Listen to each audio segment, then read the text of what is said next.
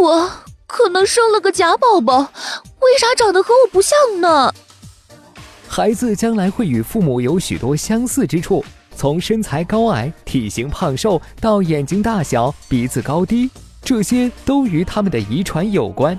那么，父母的哪些特征更容易体现在孩子身上呢？研究发现，决定宝宝身高的因素有百分之七十取决于父母遗传。后天因素的影响只占到百分之三十。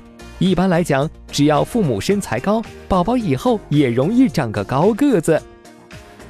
即使吃同样的食物，有着同样的运动量，但是由于体型遗传因素差别，不同的人有着不同的代谢率。父母属于容易长胖的类型，孩子自然就容易偏胖。所以要保证孩子的体型，喂养上要注意营养平衡，不要吃的太多哟。父母的眼睛形状对孩子的影响显而易见。由于大眼睛相对小眼睛而言是显性遗传，所以父母双方有一个人是大眼睛，生出大眼睛孩子的可能性就会大一些。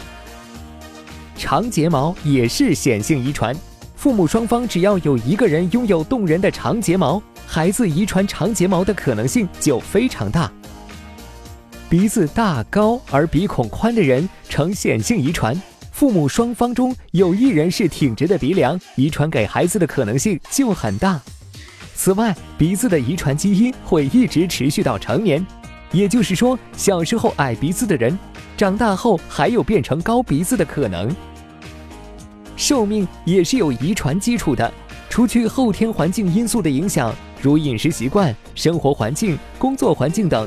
如果你的家中有长寿的先例，那么你的孩子长寿的可能性是很大的。所以，无论是爸爸还是妈妈，他们在某些方面的天赋都可能遗传给孩子，使孩子在该方面的潜力很高。只要适当的进行开发，就可以使孩子在这方面有更好的发展前途。